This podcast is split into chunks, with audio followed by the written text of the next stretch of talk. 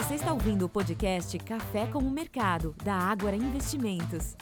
Olá pessoal, estamos começando mais um podcast da Ágora Investimentos. Esse é o nosso encontro semanal Café com o Mercado. Eu sou Ricardo França e tenho o prazer aqui em dividir a bancada com José Ricardo Rosalém e com Wellington Lourenço. Tudo bom, pessoal? Fala Ricardo, tudo bem e você? Olá, Ricardo. Olá, Ricardo. Olá, ouvintes. Semana passou rápido e estamos aqui mais uma vez. Exatamente. Passou rápido porque tivemos muitos eventos, muito trabalho na área de análise.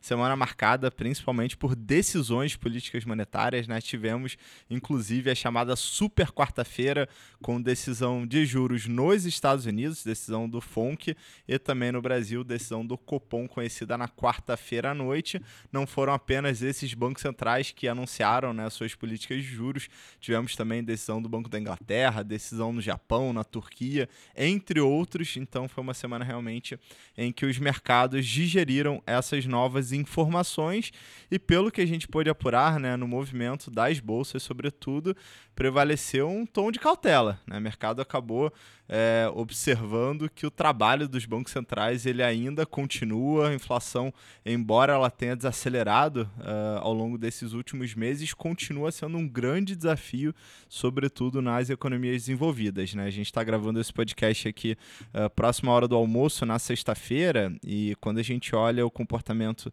das bolsas globais, tendência majoritariamente negativa nos últimos cinco dias. Né? O Ibovespa caminhando para um fechamento próximo a 2% de queda. Nos Estados Unidos, S&P e Nasdaq caindo quase 3% ao longo da semana e não muito diferente do desempenho dos mercados da Europa, todos os principais índices acumulando perdas próximas a 1,5%. Então, em geral, a gente pode iniciar esse podcast falando que a leitura foi negativa para ativo de risco a partir dessas decisões. E aí, eu já vou trazer aqui para discussão o Rosalém para comentar sobre as decisões né, que movimentaram essa semana. Tivemos uh, na Europa decisão de juros do Banco da Inglaterra. Como é que o mercado reagiu e qual foi a sinalização dada pelo, pelo Banco Central por lá? É, legal. O, diferentemente de FONC e Copom, o, o Comitê Britânico surpreendeu o mercado e optou por uma pausa no ciclo de elevação, onde ele manteve inalteradas taxas em 5,25%. A grande expectativa é que ele continuasse o ciclo de aperto monetário, mas a inflação ao consumidor, o CPI, um dia antes, veio levemente, levemente abaixo das expectativas e acabou reforçando esse movimento de manutenção. Ainda assim, o indicador ele traz uma leitura de, de uma inflação acumulada de 6,7% na leitura de agosto, muito distante ainda da meta de 2%. E em meio a um cenário de, de inflação persistente, a decisão para chegar nesse veredito foi acirrada, pois cinco dos nove dirigentes do Banco da Inglaterra votaram pela manutenção dos juros, enquanto quatro membros restantes defenderam a continuidade do movimento de elevação, então foi bem apertado. E apesar dessa surpresa, o Banco da Inglaterra sinalizou que os juros devem permanecer elevados pelo período que for necessário para trazer essa inflação de volta à meta de 2%. Excelente, Rosalém. E de fato, né, claro que a decisão do Banco da Inglaterra ela é relevante, mas o, o assunto mais importante, né, talvez a discussão mais importante mundo afora seja política monetária nos Estados Unidos. Né? Nosso economista brinca que decisão de juros, né, comportamento de juros nos Estados Unidos é a decisão mais importante do assunto mais importante que a gente poderia ter quando o, o assunto é, é, política monetária e, obviamente, impacto nos preços dos ativos.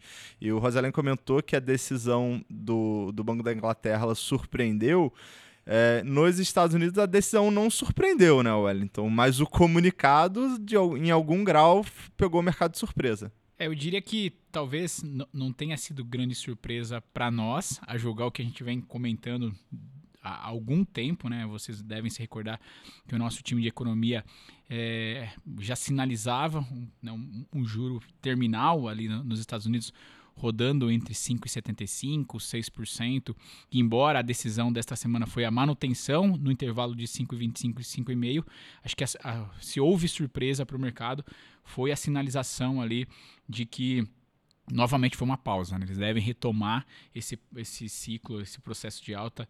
É, então, pelo menos mais uma alta de 0,25 deve acontecer ainda neste ano e chegar o final do ano no intervalo de 5,5 a 5,75. É, porque eu disse que, que talvez né, tenha sido uma surpresa, porque é, a impressão que nos dá, se a gente julgar os últimos meses, e a gente já comentou isso aqui em, algum, em alguns momentos, o mercado ele, ele tem, tem se mostrado mais otimista que o próprio Fed, né? A, a, considerando em alguns momentos ali o comportamento das bolsas em detrimento a, ao que vem sendo tomado de decisões por, por parte do Fed. É, e mais uma vez, quando a gente olha para as falas do, do se a gente pegar o, o discurso de, de, cada reunião que tem, que tem sido, né, que tem acontecido ali a cada 45 dias, é, me parece bem parecidas. Né? Ele finaliza de que vai ser é, dado um passo de cada vez, vai julgar é, como estão os comportamentos seja de inflação e de atividade, para aí sim é, tomar a decisão, mas deixou ali em aberto esse movimento de, de alta. Inclusive, quando a gente olha para a decisão ali na, desse, dessa reunião, não foi unanimidade a manutenção.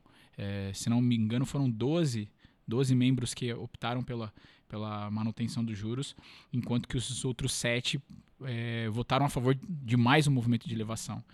E, e essa, acho que indecisão por parte dos membros do Fed, ela fica muito clara quando a gente olha o, o chamado dot plot, né, o, o, gráfico de pontos que é, acompanha o, o, relatório ali do, do o comunicado, que para quem não conhece este gráfico, ele mostra ali quais, quais eram as expectativas de cada um dos membros do Fed para o horizonte de 23, 24, 25, 26 e é, um, o que eles chamam ali como horizonte de longo prazo, né, além de, de 26.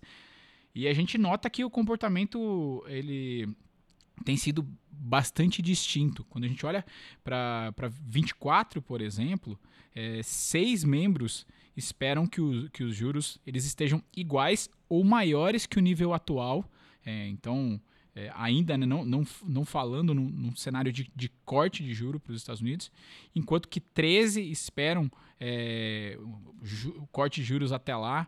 Então a gente tem visto uma, uma série de, de é, indecisões nas, na, nas decisões e, e, acho que acompanhar, daqui a pouco o Rosana vai comentar sobre, sobre a agenda, mas pelo que, que eu observei, é uma agenda um pouco mais é, de segunda, terceira ordem, vamos dizer assim, né, indicadores que não são tão relevantes assim, é, acho que ficar acompanhando as falas é, vai ser novamente importante aqui, mas a gente tem sentido essa, essa indecisão por parte dos membros do Fed. E aquele, aquilo que a gente já tem comentado há, há muito tempo aqui, né, o, o cenário ele, ele ainda é bastante bastante desafiador, uma vez que a atividade ela continua mostrando bastante resiliência, o mercado de trabalho mostrando bastante resiliência e a inflação é, ainda encontra uma série de desafios. A gente tem comentado aqui sobre a nossa é, perspectiva de é, para petróleo, por exemplo, em meio ao, ao cenário atual. A semana Rússia é, fez novos movimentos ali é, de restrição à oferta. Então, isso, isso traz um, ainda uma preocupação sobre o cenário de inflação, que acho que torna esse, esse, esse, esse processo aqui do, do Fed ainda mais difícil. Então, acho que não é surpresa olhar o comportamento das bolsas. Acho que é, foi, mais uma vez um golpe ali de, de, de cair na realidade por parte do mercado, que novamente em alguns momentos se mostrou mais otimista do que o, que o próprio Fed vem sinalizando é, ao longo desse ciclo de alta. Né? Então acho que é, a, a fala, na, na, minha percepção, ela ela foi, muito parecida, como, como eu disse, mas olhar para as decisões ali, para as expectativas dos membros, ainda me, me parece ali uma, um, um cenário bastante ainda é, duvidoso aqui por, por parte dos membros. Não, sem dúvida, né? A julgar o comportamento dos ativos, sobretudo na quinta-feira, né? Sessão seguinte à, à, decisão de juros que aconteceu na, na quarta-feira, o mercado realmente, é, parte né, do mercado foi pega com, em algum grau com uma surpresa, é, imaginando que o Fed poderia né, dar uma sinalização sobre o fim do ciclo e foi exatamente o oposto, né, indicando que provavelmente ainda tem mais uma alta de juros. É, queria também, Wellington, é, discutir aqui porque obviamente a gente fica discutindo aqui, ah, juros, será que é, foi o, o, a última etapa? Aparentemente não, né? Ainda tem algum aumento residual na taxa. O ponto é, né, quando a gente vê o rendimento dos treasuries pagando ali 4,5%, isso significa que o custo de financiamento para o americano está mais caro. Né? Naturalmente, o custo de financiamento imobiliário está muito, muito acima dos 4,5%, 6%, 7%. O custo de financiamento de um veículo ele fica ainda mais caro. E é difícil imaginar que, a esse nível restritivo de juros, a gente não venha a ter, de fato, um impacto em termos de atividade econômica por lá. Né? Então, essa decisão ela colocou mais luz a um risco de como será a atividade econômica nos Estados Unidos para o ano calendário de 2024, né? Exatamente. Eu acho que um, um ponto aqui que sinaliza essa, essa preocupação cada vez mais clara, né, de, de que é, isso, esse processo ele passa por um, um, momento ali de, de alguma recessão. Eu acho que a grande dúvida aqui agora é, é quando e qual será o tamanho da magnitude, dessa, né? É, exatamente.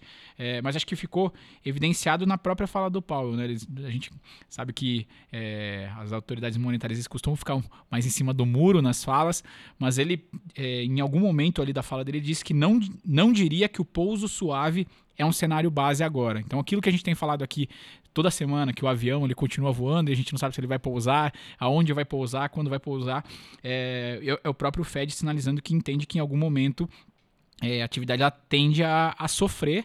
Eu acho que aqui sim é, seja um golpe mais forte para mer mercado de, é, em geral, né? Pensando, porque se a atividade desacelera, a gente sabe que isso afeta diretamente o lucro das empresas e sem e, consequentemente, as bolsas é, acabaram sendo impactadas. É, sem dúvida. Acho que a gente pode resumir aqui esse primeiro capítulo do nosso podcast com uma sinalização de que juros né, nas economias envolvidas eles permanecerão em patamares mais elevados, provavelmente por um período mais prolongado.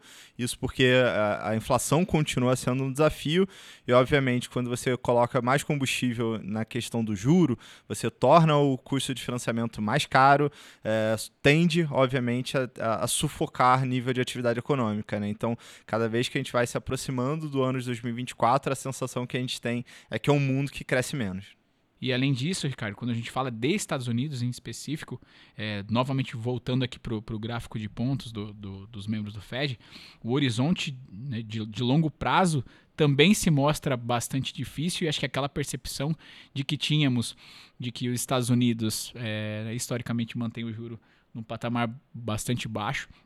A, a, o próprio Fed sinalizando que estruturalmente a gente deve é, observar agora uma nova realidade em, em, questão de Estados Unidos.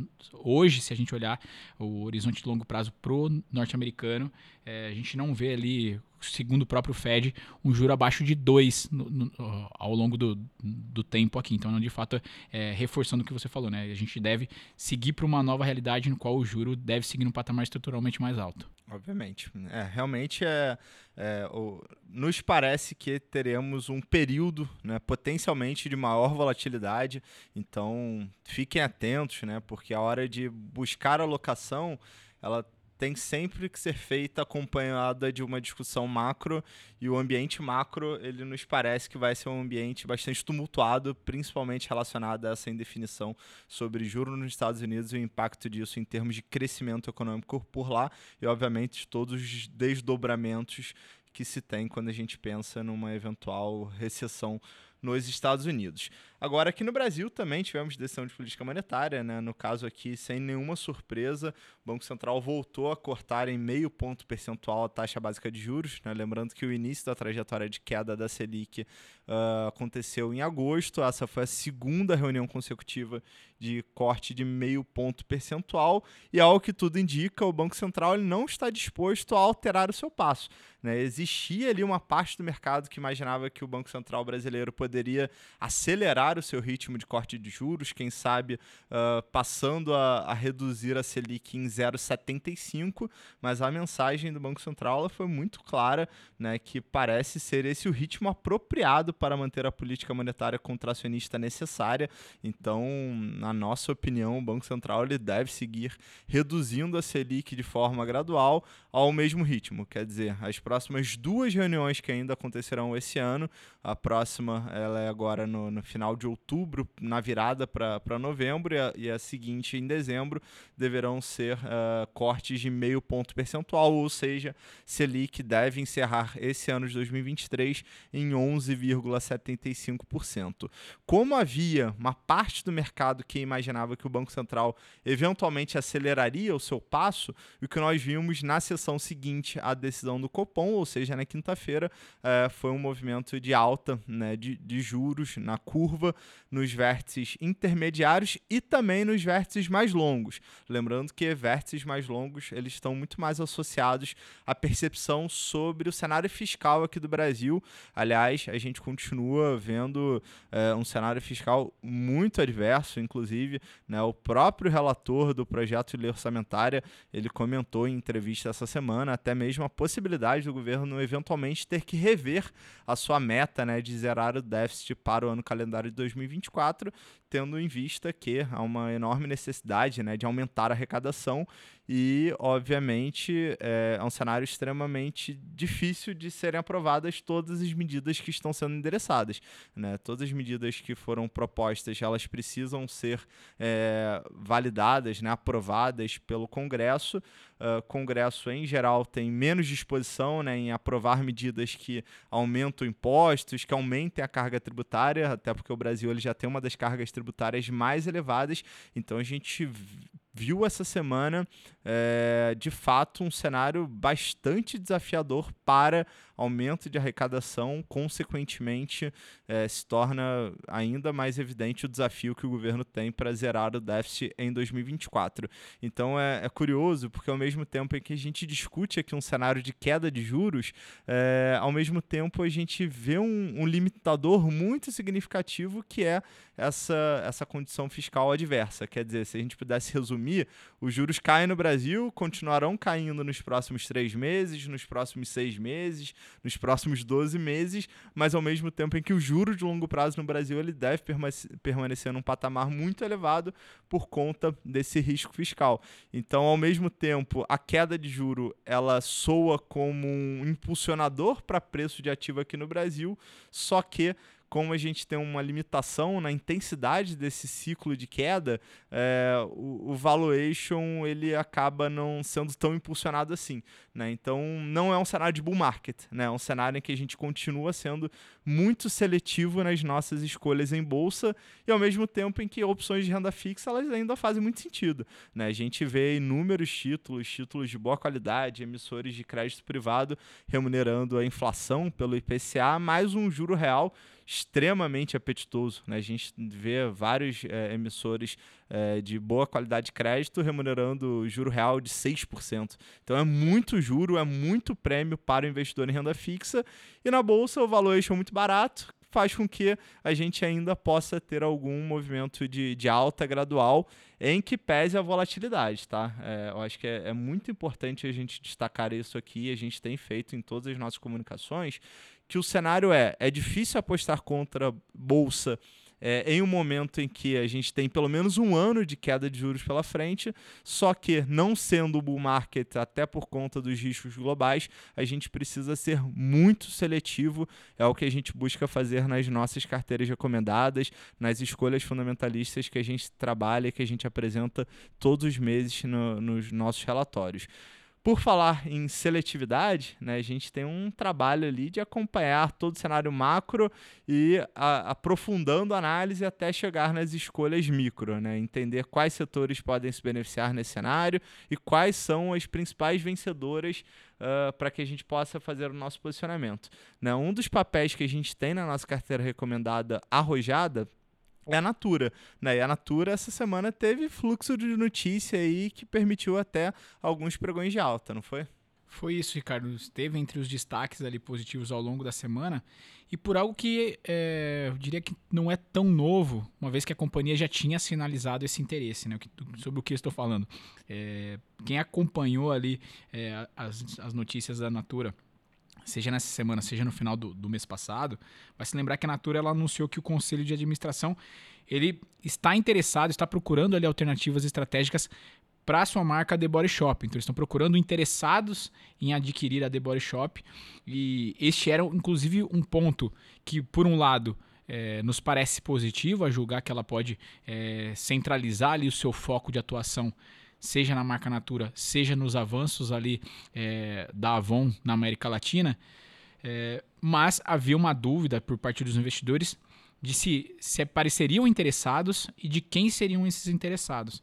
E em meio a esse curto espaço de tempo, a gente está falando aqui de cerca de, de 20 dias, pouco mais, pouco menos, é, três investidores britânicos, segundo uma notícia ali na mídia, é, estão interessados em comprar The Body Shop. É, é a, a Elliott Advisors, que é uma empresa ali de gestão de investimentos é, com histórico de investir em distressed assets, para quem não, não conhece o termo, numa tradução livre aqui a gente está falando de ativos estressados, mas basicamente é o momento oportuno de encontrar é, uma compra de uma empresa que está passando por alguma dificuldade específica, ou por uma questão do cenário macro, por uma questão micro. Então ela tem esse histórico. A, a, uma das outras alternativas é a, é a Alter Investors, que é uma empresa de private equity que é, é proprietária de, de duas varejistas, e a e Paris, que é uma outra private equity que também é, é antiga proprietária de uma varejista de calçados, a, a Router Shoes. Então, acho que esse interesse num curto espaço de tempo, de, de já três, né, três nomes ali aparecendo, isso jogou a favor da tese. De novo, você já, já bem disse, né? A gente está olhando para a Natura, trouxe para nossa, nossa carteira recomendada arrojada recentemente. A gente tem preço-alvo de 24 reais para o final do ano que vem. E esse fluxo positivo a semana foi pautado em essa notícia. Vamos acompanhar esse desdobramento, se sai ou não essa venda. Lembrando que recentemente ela, ela já fez uma venda da Aesop, foi bastante rápido esse processo e o, o, é, esse, esse, avanço da Body Shop é importante também para destravar valor. Exatamente. Aliás, o setor de varejo né, teve uma semana bastante movimentada. Você comentou aqui uma notícia específica da Natura, uh, mas outras ações acabaram sofrendo, né? Vestuário sofrendo, mais uma semana negativa em geral, Renner, C&A, porque essa semana teve a efetivação da entrada da Shen, né, gigante asiática, no programa é, Remessa Conforme, aquele programa que concede né, algumas isenções para que as, essas empresas possam uh, vender seus produtos no Brasil. É, esse benefício ele vale para produtos até de 50 dólares. Né? Teve de fato a efetivação da entrada desse player gigante né, da Ásia e acabou tumultuando né, a vida ali da, das varejistas. É, a gente sabe a, a capacidade né, dessas companhias de de entrarem aqui no, no, Brasil a preços muito competitivos, então torna o ambiente ainda mais acirrado do, do, do ponto de vista né, de, de, concorrência. Então nós vimos mais uma vez as empresas de vestuário sofrendo com esse ambiente é, bastante desafiador. Agora, a gente tem que contextualizar também, porque tudo na vida tem um preço, né?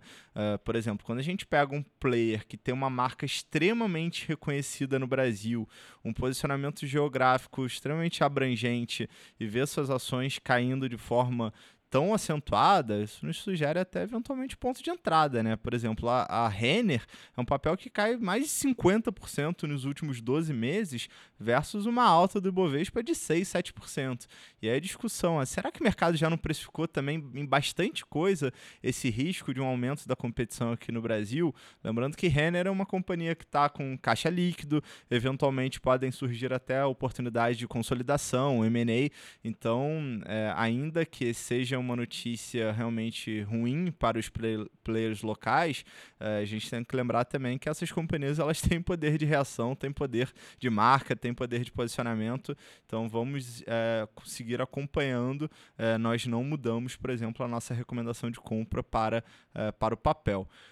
É, ale, além desses nomes que a gente trouxe aqui, uh, provavelmente são nomes que ainda terão muita volatilidade pela frente. Né? A gente está com pouca exposição a esses nomes nas nossas carteiras recomendadas. A gente tem a Natura na, na carteira arrojada, uh, mas é, em geral uh, estamos subalocados em varejo por conta de tantas mudanças que estão acontecendo. Não só essa questão aqui da entrada dos, dos gigantes asiáticos, mas também inúmeras discussões relacionadas a fiscal. Né? Inclusive, Ricardo, não somente os asiáticos, essa semana, agora, começando a sexta-feira, a Amazon e Mercado Livre também aderindo, aderindo aí, né, a, esse, a, esse, a esse programa. Então, de fato a gente continua cauteloso. A gente viu o Magazine Luiza sofrendo entre as principais quedas também ao longo da semana por conta disso. Então, acho que, é, lembrando que não é somente a Ásia que, que vem aderindo a esse, a esse, a esse programa. É verdade, né? Então, muita seletividade, acho que aqui para varejo se faz ainda mais fundamental. Uh, outra tese nossa para o ano continua bastante firme, né? Que é petróleo para cima e, obviamente, petróleo para cima tem consequências, né? A gente continua vendo, por exemplo, uma janela oportuna para aquelas empresas ligadas a açúcar e etanol, né, Rosalém? Exatamente. Nós chamamos atenção disso, se não me engano, há quatro ou cinco semanas atrás quando o evento climático El Ninho começou a dar indícios mais concretos, né, de, de que chegaria e chegaria com força, Sim. semelhante aos níveis de 2015. E a tese é, o El, o El Ninho provoca algumas alterações climáticas, né, mais agudas em algumas regiões do mundo. Por exemplo, seca na Índia, uma grande incidência de chuvas no sul do Brasil. É, essa onda de calor está relacionada ao evento climático, chuva nos Estados Unidos. E a partir dessa projeção, a gente estimava realmente que esse movimento que está acontecendo atualmente pudesse é, tomar força, né? E isso tem se desenvolvido. Então, essas preocupações com a seca na Índia, ela, elas continuam, né? Continua pressionando os preços do açúcar globalmente. No ano, a commodity já avança mais de 48% no, é, desde o início desse ano, né? E, e, a perspectiva é que esse cenário deve se agravar, né? Com mais aumento de preço pela frente, porque o El Ninho provavelmente deve ganhar força e atingir o pico dele só daqui a dois meses. Então tem espaço ainda para piora nessa situação. É, os preços das ações que a gente que nós chamamos atenção na época, né, como São Martinho, Jales Machado, Raizen, elas subiram. Então sugere que os investidores estão acompanhando e cientes dessa situação. Porém, nós acreditamos que existe espaço, portanto, para a elevação ainda dos preços do açúcar e que o mercado hoje precifica uh, uma situação que, que deve ainda favorecer a geração de receita por parte dessas empresas. Uh, nós fizemos um exercício de sensibilidade e hoje precificado nas ações de São Martinho, Jales Machado e Raizen, consta um preço do açúcar de aproximadamente 25 dólares libra por peso. Isso significa que para a safra de 2024 e 2025, isso é inferior ao preço spot atual, o preço à vista atual do açúcar de 27 libras por peso e também é inferior à nossa premissa de 35 libras por peso no nosso cenário base em função considerando essa, esse aumento, né, essa, essa piora nessa condição climática de seca em função do El Ninho. Então, tem segue, espaço. Tem espaço. E em meio a essa procura, né, Ricardo, como você comentou, a gente tem um ambiente mais desafiador, com prêmio de risco aumentando, com custo de oportunidade aumentando são empresas que não necessariamente são impactadas negativamente por conta desse aumento de juros, né, na prática. Diferente das empresas de, de consumo doméstico, que dependem dos do juros para que o mercado aqueça e possa favorecer resultados. Então, são, são players que estão, de certa forma, de, fora desse risco né, de juros. E nesse, nessa ideia aqui do que a gente vem se posicionando, lembrando que a gente também tem São Martinho na carteira, né? Então. Small é, caps, né? Nossa carteira exa small caps. Exatamente. É, falei de Natura, mas São Martinho também está posicionado aqui na, nas nossas carteiras. Exatamente. Acho que o ambiente global, né, em geral, foi uma semana em que investidores reagiram muito a essas sinalizações que foram dadas pelos bancos centrais. É, ficamos um pouco mais cautelosos na margem, é importante contextualizar, tá? Acho que é uma, uma mensagem aqui um pouco mais dura dada pelo Fed. É, reacende realmente um alerta em relação a como será essa acomodação da economia americana. Isso, obviamente, cria um ambiente potencialmente mais volátil, então é hora de redobrar a atenção na escolha dos papéis. É, ao mesmo tempo, como eu comentei, né, é difícil apostar contra a renda variável no Brasil quando você tem a combinação de um valuation ainda muito barato em bolsa e uma sequência ainda de quedas de juros pela frente, mas ao mesmo tempo, não sendo um bull market, a gente precisa realmente ter um olhar bastante atento e crítico crítico na escolha da, das, nossas, uh, das nossas ações, das nossas carteiras. Então, sempre faço convite para que vocês continuem acompanhando lá no Agora Insights uh, com bastante frequência. Né? A gente atualiza as nossas teses. Uh, lembrando também que semana que vem teremos a publicação do nosso relatório Estratégia Mensal, já com as carteiras recomendadas para o mês de outubro, além de toda a nossa agenda complementar, né? a nossa live de final do mês. Então, já fica aqui o convite. E antes de encerrarmos, queria chamar a atenção para a agenda econômica da próxima semana. Boa. Não tão importante como foi essa semana. Acho que essa foi a, a, a mais importante das mais importantes. Mas no Brasil, na terça-feira, dia 26, nós teremos a divulgação do IPCA 15 e na quinta-feira, dia 28, IGPM, dois indicadores de inflação. Nos Estados Unidos, principal indicador na quinta-feira, dia 28, o PIB do segundo trimestre e também novos pedidos de seguro-desemprego. Sempre bom atualizar essa dinâmica para medir a força do mercado de trabalho por lá. E na Europa, no dia 28, quinta-feira, Saem alguns índices de confiança, confiança ao consumidor, confiança da economia industrial e de serviços, e na sexta-feira o índice de preços ao consumidor, o CPI, é, também, é, novamente, para balancear as expectativas em relação à dinâmica da inflação por lá. Maravilha. Então, pessoal, a gente vai caminhando para o final do nosso podcast Café com o Mercado. Agradecer aqui o Rosalém e o Wellington e principalmente vocês, ouvintes, que nos prestigiaram. Ficamos por aqui. Um grande abraço e até a próxima. Valeu, pessoal. Bom final de semana e até a próxima. Valeu, pessoal.